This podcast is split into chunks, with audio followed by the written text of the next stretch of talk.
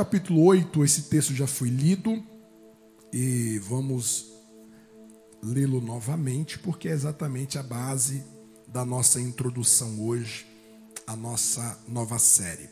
Versículo 30. Dizendo ele estas coisas, muitos creram nele. Muitos creram nele. Jesus dizia, pois, aos judeus que criam nele: Jesus dizia, pois, aos judeus que criam nele: Se vós permanecerdes na minha palavra, verdadeiramente sereis meus discípulos, e conhecereis a verdade, e a verdade vos libertará. Responderam-lhe: Somos descendência de Abraão, e nunca servimos a ninguém como dizes tu sereis livres? Respondeu-lhe Jesus: Em verdade, em verdade vos digo que todo aquele que comete pecado é servo, é escravo do pecado. Ora, o servo não fica para sempre em casa, o filho fica para sempre. Se, pois, o filho vos libertar, verdadeiramente sereis livres. Senhor Jesus, torna os nossos corações a essa palavra. Torna cativo, Senhor, nosso entendimento a essa escritura, em nome de Jesus. Em nome de Jesus. Maio de 1888 foi assinada a Lei Áurea, promovendo a libertação da escravidão no nosso país. Mais de 134 anos se passaram e ainda hoje nós nos surpreendemos com o número crescente de escravos, homens, mulheres, jovens, adolescentes e crianças que estão vivendo sob uma escravidão. Não mais escravos dos senhores feudais, dos senhores de engenho, da, da, do processo histórico. Não, mas escravos de si mesmos, escravos das mídias, escravos da depressão, das suas emoções, dos seus medos, escravos das suas frustrações, do seu egoísmo, do seu ego, do seu intelectualismo. São pessoas Pessoas que no físico estão livres, mas estão aprisionadas. Durante as próximas terças-feiras, nós estaremos falando exatamente sobre esta realidade: escravos modernos. Quero te convidar a estar conosco. Não focaremos apenas nos instrumentos de escravidão. Não apontaremos apenas os senhores que escravizam homens e mulheres.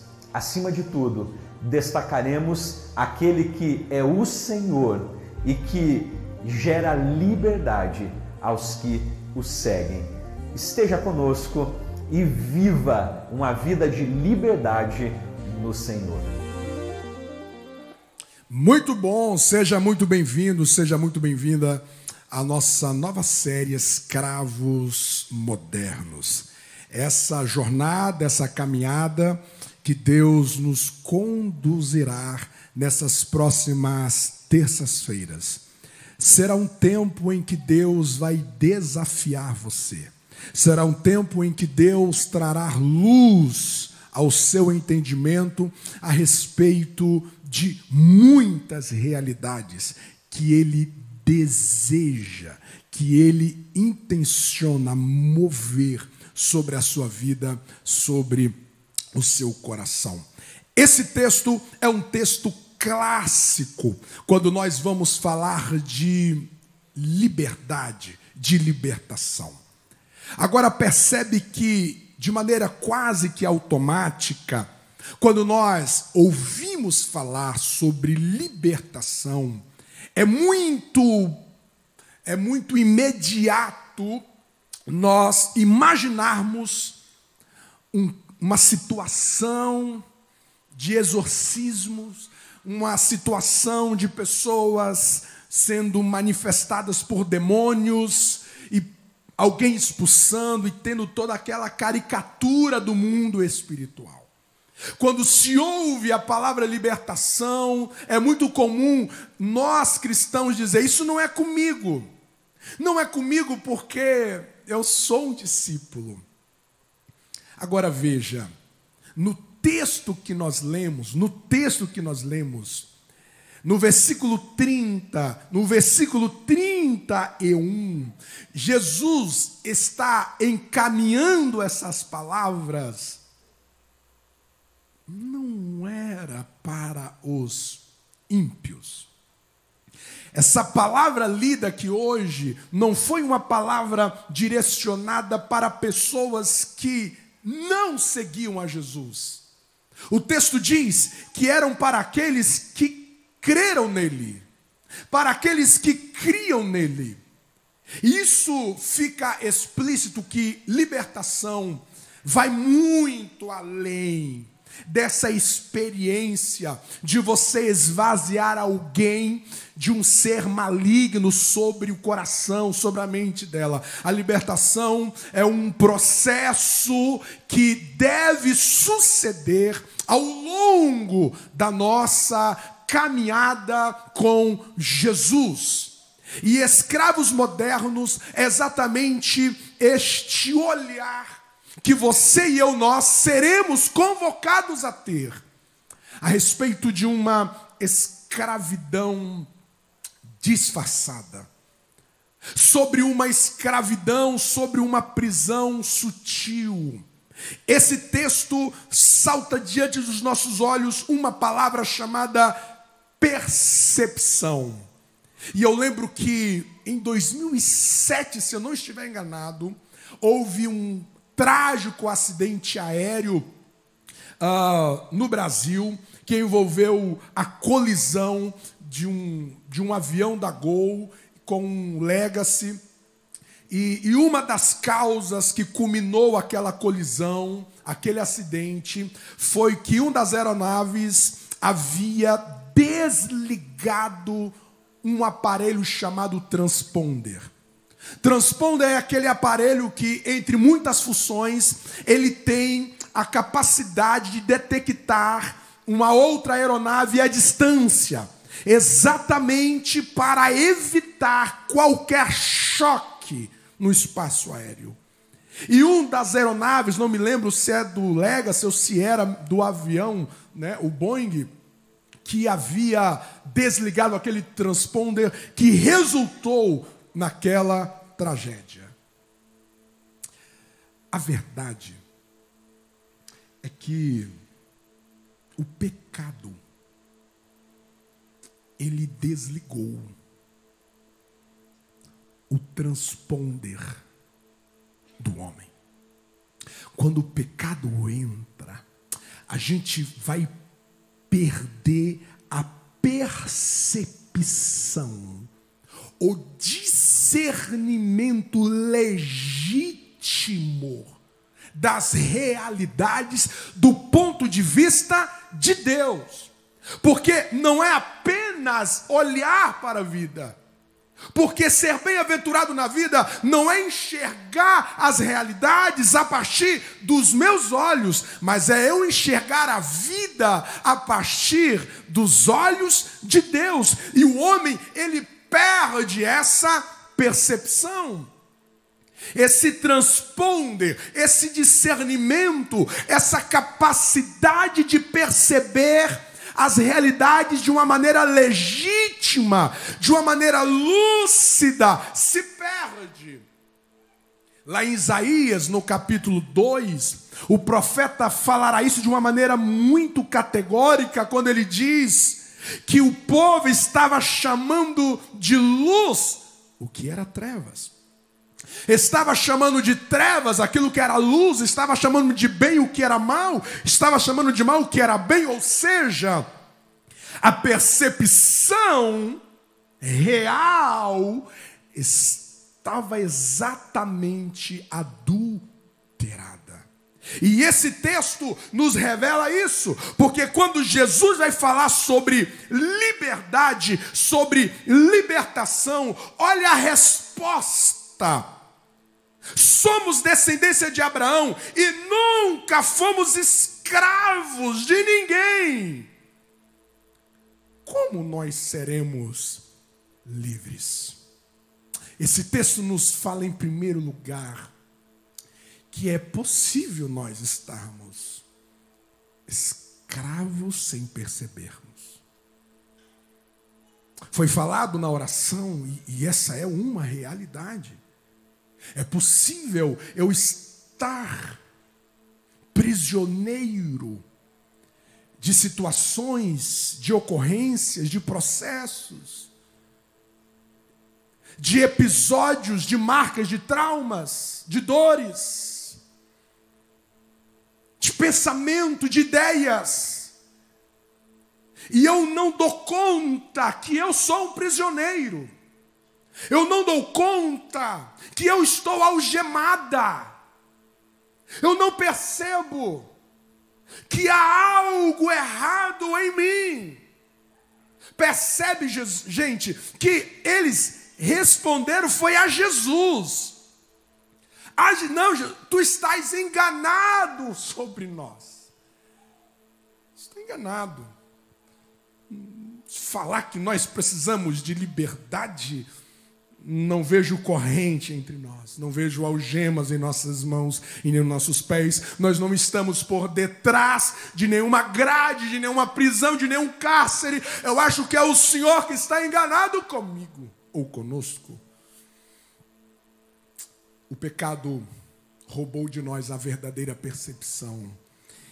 E hoje nós vamos já terminar para nós termos um momento de oração.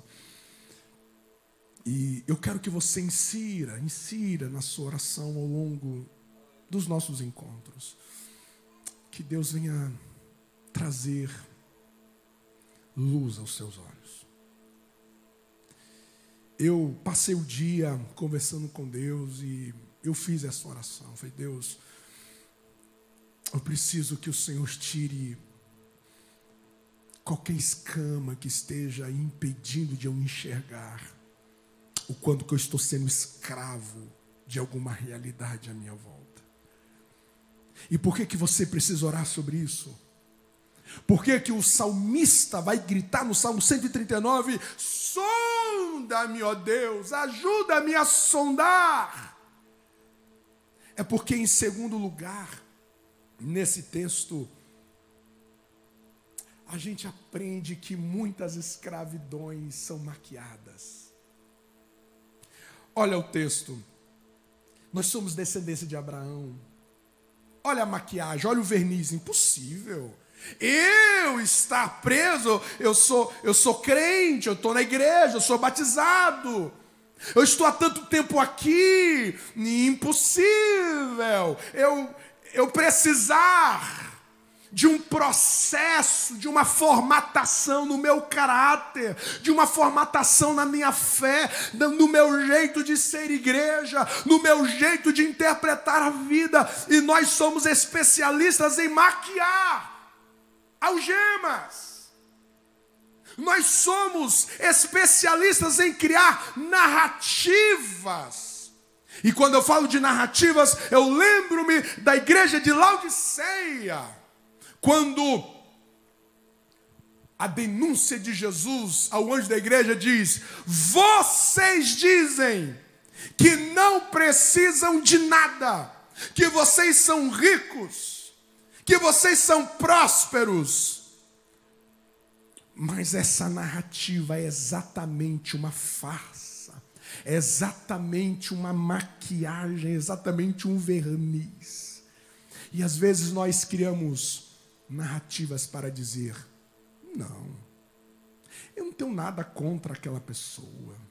Não, eu já perdoei. Não, está tudo resolvido. Não, não tem nenhuma mágoa, não tem nenhum ressentimento. Não, eu estou leve. Não, não tem nenhum problema com a igreja. Não, não tenho nenhum problema com o departamento. Não, não tenho nenhum problema com a vida. E a gente vai criando uma cortina de fumaça, achando que isso é suficiente para resolver a nossa real situação. Na cabeça desses judeus, o fato de eles serem da descendência de Abraão era suficiente para mantê-los totalmente imunes de qualquer escravidão. Você precisa perguntar para Deus, ao longo da nossa jornada: você está criando alguma maquiagem para esconder algumas algemas? Você está criando algumas narrativas para tentar esconder que existe alguns guilhões que estão comprometendo você. Por que, que você, por que, que nós devemos lutar contra toda sorte de escravidão? Primeiro, porque toda escravidão implica limitação limitação. Talvez o caso mais emblemático da história bíblica seja Êxodo. A história de Israel sendo escravo por 400 anos no Egito. E olha, olha, olha o quanto, o quanto que Faraó gritou bem alto dizendo: "Não quero que este povo cresça". Vamos matar os meninos, porque nós não queremos que este povo se fortaleça, nós não queremos que eles tenham líderes, nós não queremos que eles progridem, que eles desenvolvam. Todo quadro de escravidão tem como correntes te limitar pessoas que nunca saem do lugar, pessoas que são mantidas em lugares, em situações. O sonho nunca cresce, a fé nunca cresce, o entusiasmo nunca cresce. Ele tenta, ele deseja, mas há algo que o limita. E você sabe muito bem que uma das consequências de você estar em um lugar limitado é que você vai atrofiando. Você vai atrofiando. Todo quadro de escravidão tem como objetivo de limitar você, limitar as suas forças, limitar as suas conquistas, limitar o seu crescimento, limitar a expansão da sua chamada, a expansão da sua vocação. Todo quadro de escravidão tem como consequência direta a limitação, a privação. Você não desfruta, você não experimenta aquilo que de fato Deus preparou para você. Todo quadro de escravidão escravidão tem a ver com privação. Pessoas que começam a mendigar, pessoas que começam a viver de migalhas, pessoas que começam a viver uma pobreza, uma pobreza emocional, uma pobreza espiritual, uma pobreza de vida.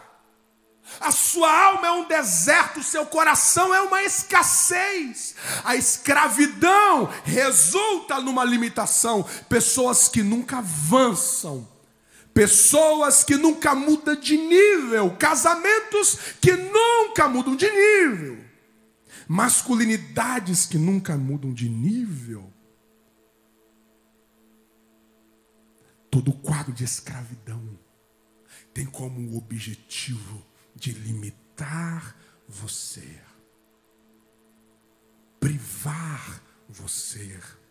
O diabo não quer que você experimente a plenitude do que Deus tem para você. O diabo mentiu que o melhor de Deus está reservado unicamente no céu. O diabo mentiu para você que aqui na terra não tem como você viver. Uma plenitude, uma satisfação, um contentamento em Deus, apesar das aflições, mas é possível você viver um lugar em Deus que Jesus vai dizer que ninguém tiraria a nossa alegria. Que ninguém iria tirar o equilíbrio, a sanidade, a sobriedade do nosso coração. O diabo quer privar você. Quantos dons, quantos dons disponíveis para você. Quantos dons disponíveis a você. Você consegue imaginar? Você consegue imaginar o Espírito Santo disponibilizando para nós ferramentas, estratégias, você parou para pensar do Espírito Santo preparando dons para nós, talento para nós, para situações mais variadas da vida. Esses recursos que você necessita para os desafios mais dificultosos do seu viver o Espírito Santo dentro de nós, dizendo assim: meu filho, eis aqui a ferramenta, eis aqui a palavra certa, eis aqui a virtude que eu tenho para você no meio desse caos. Olha a força que eu tenho para ti no meio dessa tempestade. Olha a paz que eu tenho para você no meio deste vento. E o Espírito Santo está dentro de nós, deixando um banquete disponível. Mas de repente, nós somos privados de experimentar isso, porque nós estamos inseridos em um quadro de escravidão. Só que é tão sutil. E eu já criei narrativas para dar outros nomes a tudo isso. E quando eu olho para trás, eu vejo que eu não cresci em nada. Eu não evoluí em nada em Deus. Eu olho para trás, eu vejo que tudo que eu faço é participar de um culto. Tudo que eu faço é voltar para a minha rotina. E existe um ser maligno que está olhando para essa medida de vida que você vive, que eu vivo, e ele está sorrindo. Sorrindo porque eu não cresço, sorrindo porque ele está me limitando por essas algemas. Ele está me limitando, eu sou um prisioneiro. Existem guilhões que está atrofiando o meu voar. Ah, eu preciso lutar contra toda sorte de escravidão no meu ser, porque senão eu serei limitado e privado do que Deus tem para mim. Se dependesse de Faraó, Israel nunca sairia do Egito. Se depender do seu adversário, você nunca vai mudar de estação, você nunca vai virar página da sua vida. Você nunca vai viver um novo em Deus. Você nunca vai experimentar uma terra que manda leite e mel. Você nunca viverá uma outra dimensão na sua existência. Se depender do inimigo, você vai viver essa vida raquítica, medíocre, sem nunca avançar novas fronteiras. Se você não prestar atenção, que pode haver um quadro de escravidão invisível a você, você vai passar anos e anos no mesmo lugar. Você fará projetos, você fará planos, mas nunca irá se realizar, porque existe cordas que já te limitam dizendo daqui você não sai, você nunca vai crescer, você nunca vai viver novas experiências com o seu Deus. Não vai! Eu preciso lutar contra toda sorte de escravidão, porque toda escravidão asfixia a nossa identidade. Quando você estuda sobre o quadro de escravidão nos tempos de Roma, por exemplo, os escravos não tinham nomes. Não tinham nomes. Olha para a escravidão do Egito. Todos aqueles homens obrigados a fazerem tijolos. Trabalho braçal desumano numa carga horária animal. Você consegue imaginar quantos homens que estavam ali naquele trabalho escravo, que eram excelentes arquitetos, grandes engenheiros, ótimos professores, artistas fenomenais, mas que todas essas potencialidades, todos esses talentos estavam asfixiados, eles nunca foram o que verdadeiramente eles eram na sua identidade. Nas escravidões mais extremas, escravos que nunca aprenderam a ler. Ah, se tivesse a oportunidade de aprender, de saber as letras, seriam grandes escritores, seriam grandes poetas. Mas a escravidão é isso mesmo, quer roubar a identidade. Não quer que a gente brilhe na expressão máxima naquilo que nós fomos criados. E se eu estou falando para alguém que cuja identidade está obscurecida, está apagada, está nublada, pode ser que você esteja em algum quadro de escravidão. O diabo não quer que você descobre o seu verdadeiro eu em Cristo. O seu verdadeiro ser em Cristo. E existem pessoas que estão vivendo melancolias, existem pessoas que estão vivendo uma angústia crônica, existem pessoas que estão vivendo uma crise de carência crônica, porque essas pessoas estão destituídas da sua verdadeira identidade. E quando eu não sei quem verdadeiramente eu sou, automaticamente o meu senso de importância está comprometido. O diabo não quer que você viva a sua real identidade. Ele quer apagar isso. Ele quer apagar. Ele quer abafar isso. Você já parou para pensar? Que existem pessoas que já sentaram nos nossos bancos e que não estão mais entre nós, porque morreram. E são pessoas que nunca viveram a sua verdadeira identidade. Elas nunca viveram. Elas passaram por aqui, assistiram os nossos cultos mas havia cárceres que estavam aprisionando elas. Nunca foram a esposa que deveriam ser na sua verdadeira identidade. Nunca foram os homens que deveriam ser como marido, como pai. Nunca foi o trabalhador que Deus chamou para ele ser. Nunca foi o patrão que Deus verdadeiramente o chamou para ser queda acontece porque o diabo colocou confusão na identidade da mulher e do homem. Quando a identidade ela é mexida, toda a estrutura do ser está em ruínas. Eu preciso lutar contra toda sorte de escravidão, porque toda escravidão drena o futuro.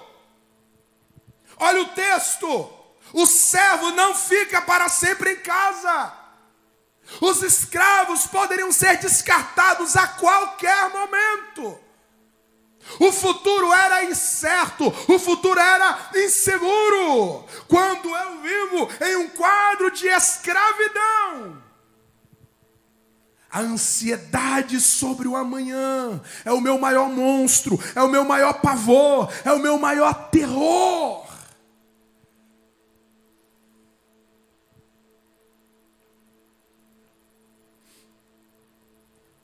Onésimo.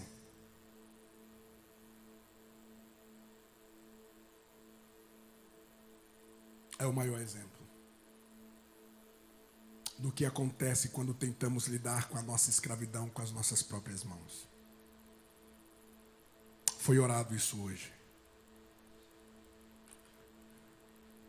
Onésimo era um escravo na casa de Filemão. Ele era um servo de Filemão. Eu quero a minha liberdade, eu quero a minha liberdade. Então ele foge, provavelmente roubando alguma coisa. Só que o texto vai nos dizer que quando Paulo encontra com Onésimo, Onésimo estava onde? Em uma outra prisão. Então, quando eu quero resolver as prisões dentro de mim com as minhas próprias mãos, eu me torno cativo em outras prisões. Quando você quer resolver com, do seu próprio jeito, quando você quer resolver da sua própria maneira, você vai sendo cativos a outras prisões, a outros cárceres, a outros cárceres. A grande sutileza da escravidão moderna é que ela forma escravos conformados. Não, eu sou assim mesmo. Esse meu temperamento é o meu jeito. Ele é um escravo de palavras torpes. Ele é escravo de xingamentos, ele é escravo de um descontrole temperamental. Mas ele diz: Eu sou assim. Ou seja, ele é um escravo conformado. Não, esse é, é o meu jeito, eu falo muito mesmo. Tudo que vem eu falo. É uma escrava conformada. Existem pessoas insubmissas na vida. E ela diz: não, precisa me, me, posicionar sempre. Mas ela confunde posicionamento com rebelião. Existem pessoas que estão conformadas com sentimentos que já agregaram aqui dentro, em relação a feridas, em relação a frustrações. A escravidão moderna faz com que os prisioneiros tragam colchões, colocam ar condicionado e se acomodam, dizendo: sabe de uma coisa? É isso mesmo. Não tem outro lugar para ir. É isso mesmo. Eu sou essa pessoa. Eu sou essa pessoa. Eu nasci assim. Eu nasci assim. E ela mantém uma mentalidade de medo. Ela mantém uma mentalidade de procrastinação, de superficialidade, cárceres que o diabo tem mantido pessoas. Ou talvez não é nem o diabo. Existem cárceres que nós alimentamos eles. Os discípulos estavam trancafiados numa casa, então já é um cárcere. E a chave estava nos seus próprios bolsos. Então a gente vai criando cárcere, dizendo: Isso aqui é o meu mundo. Isso aqui é o meu mundo eu venho gritar bem alto para você que Cristo não se encarnou. Cristo não foi à cruz, passou o que ele passou, ressuscitou ao terceiro dia para você viver dentro de qualquer cárcere possível. Cristo não veio até a nós para que você se acomodasse em algum cárcere da sua existência. Não, não, não. Jesus vai gritar bem alto: Eu tenho uma liberdade para você. E o que é liberdade? Liberdade é a vitória do ser sobre tudo aquilo que me aprisiona, tudo aquilo que me limita e tudo aquilo que me apequena. Existe um lugar em Cristo que nada vai aprisionar você. não haverá sentimentos, não haverá emoções, não haverão pessoas, não haverá situação que vai te aprisionar em um passado, que vai te aprisionar em um estilo de vida doloroso, em um estilo de vida infeccionado, em um estilo de vida inflamado, aonde que todo momento você se sente ofendido, não.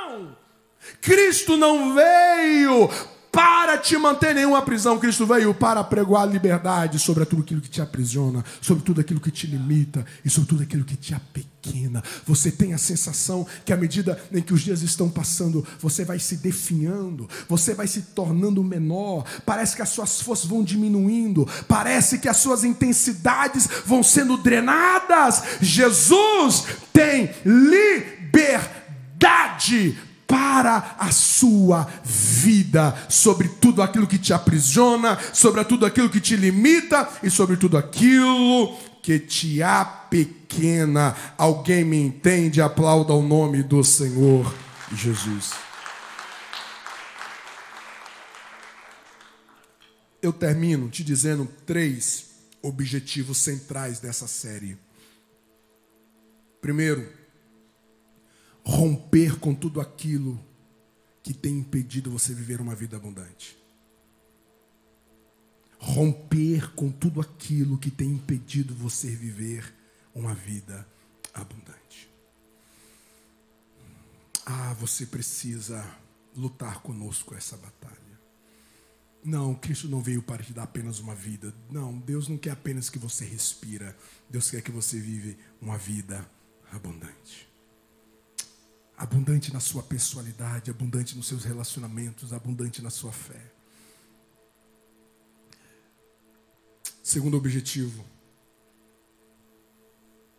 que você não vive apenas uma liberdade do jeito de Deus, mas que você seja um libertador. Que você entre em caminhos para pregoar liberdades que você entre em cenários, que você entre em famílias, que você entre em relacionamentos, que você entre em amizades, que você é o instrumento de Deus para pregoar liberdade àquele cativo.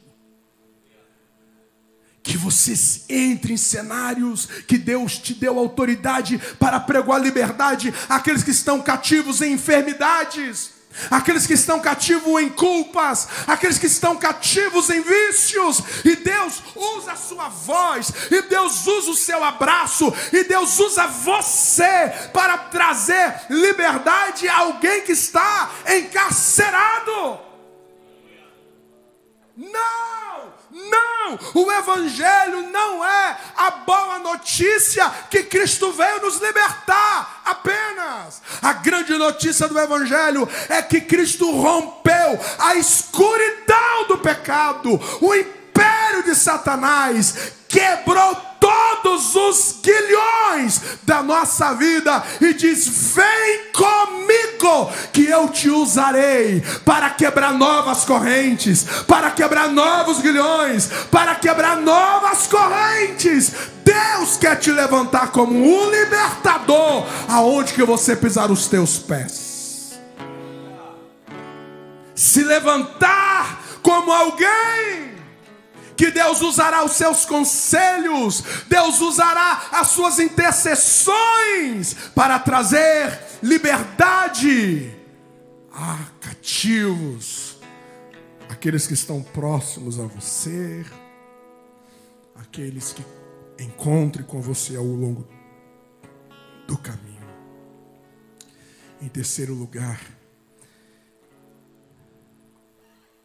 essa série ela vem para nos livrar da síndrome de Faraó. A síndrome de manter pessoas cativas a você. A síndrome de escravizar pessoas sutilmente. Quantos filhos carregam culpas enormes porque o pai ou a mãe não os trata como filhos, é como escravos. Quantas vezes nós queremos usar pessoas ao nosso próprio interesse? Se não nos servem mais, são descartáveis. Pessoas que nós queremos aprisionar através dos nossos atos de bondade. Existem pessoas que elas transformam presentes em algemas. Existem pessoas que por onde passam, todos devem servir a ela. Essa casa tem de servir a ela, tem de servir a ele. A igreja tem de servir a ele. O trabalho tem de servir a ele. Ele é um faraó.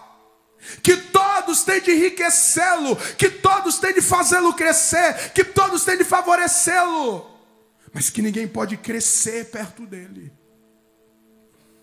Quantas invejas sutis que assaltam os corações. Em todos esses anos de pastoreio, infelizmente, eu nunca vi um cristão confessar para mim pecado de inveja.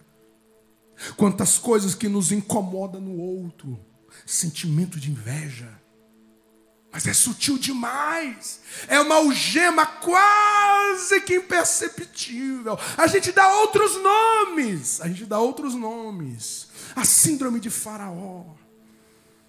Onde que a gente se move na vida das pessoas apenas pelo direito e não por responsabilidades. Ah, Deus quer Deus quer nos levar em um lugar em Cristo, em que eu não transformo ninguém em meus reféns. A minha esposa não é uma refém. Esse marido não é um refém. Os meus filhos não são reféns. Vocês sabiam que um dos grandes desafios para as missões transculturais não é a cultura estrangeira, são os pais. Os pais que não querem liberar os filhos para as nações. Não, meu filho, que é isso? Você precisa se formar, ou você se formou agora, você precisa preparar o seu futuro. Fica aqui um pouco mais. Eu quero construir uma casa, eu quero, quero que vocês fiquem tudo aqui. E a gente prende. Por que, que muitas mães são inferno? É um inferno na vida da nora. Porque o filho não é filho, é um refém. É um escravo. Eu não abro mão do meu filho. Para ninguém. Ele é o meu ídolo. Quantas vezes nós transformamos o trabalho, o dinheiro, pessoas. Pessoas. E o Evangelho é um Evangelho em que nós não somos chamados para gerar escravos, nós somos chamados para gerar amigos, nós somos chamados para gerar filhos espirituais, pessoas que perto de mim, você está livre, você está livre, você está livre. Você não precisa ficar me elogiando o tempo inteiro, porque eu não sou, eu não dependo dos seus elogios o tempo inteiro para alimentar os meus atos de bondade. Você está livre. Você está livre. Deus é livre. O Pai, o Pai, o Pai liberou o Filho. O Pai liberou o Filho pródigo. Vai, vai. Eu vou chorar. Vou orar para que você volte, mas vá. Ninguém fica perto de mim com algemas. E eu não preciso de algemas para ir em lugar nenhum. Existem maridos que se a esposa não tiver um, uma algema para carregar ele para a igreja, ele nunca vem espontaneamente. Existem pessoas que só são movidas por cordas enormes guinchadas por guinchos enormes, senão não se locomove. Não, não, não. O Evangelho veio para te tornar uma pessoa livre. Eu não preciso de ferrões para surpreender a minha esposa. Eu não preciso de ameaças para surpreender o meu cônjuge. Eu não preciso de ouvir um pelo amor de Deus, um apelo gritante para eu me mover a uma necessidade. Não, eu sou livre. Eu sou livre, a minha alma está livre para perceber livremente a minha volta. Quantas pessoas alvo de manipulações, manipulações de pessoas por perto, que asfixiaram a identidade, que asfixiaram propósito, que asfixiaram forças. E Deus está dizendo: Eu tenho um lugar para você, que você será verdadeiramente livre. Nenhum aguilhão será capaz de aprisionar você, de limitar você ou de apequenar você. Ao longo da nossa jornada, a partir da próxima terça-feira, nós daremos nomes. Nós daremos nomes a essas escravidões modernas. Nós daremos nomes daquilo que está encarcerando alguma área da sua vida. E eu creio que Deus trará ventos de liberdade para você e a sua casa. Alguém crê nessa palavra?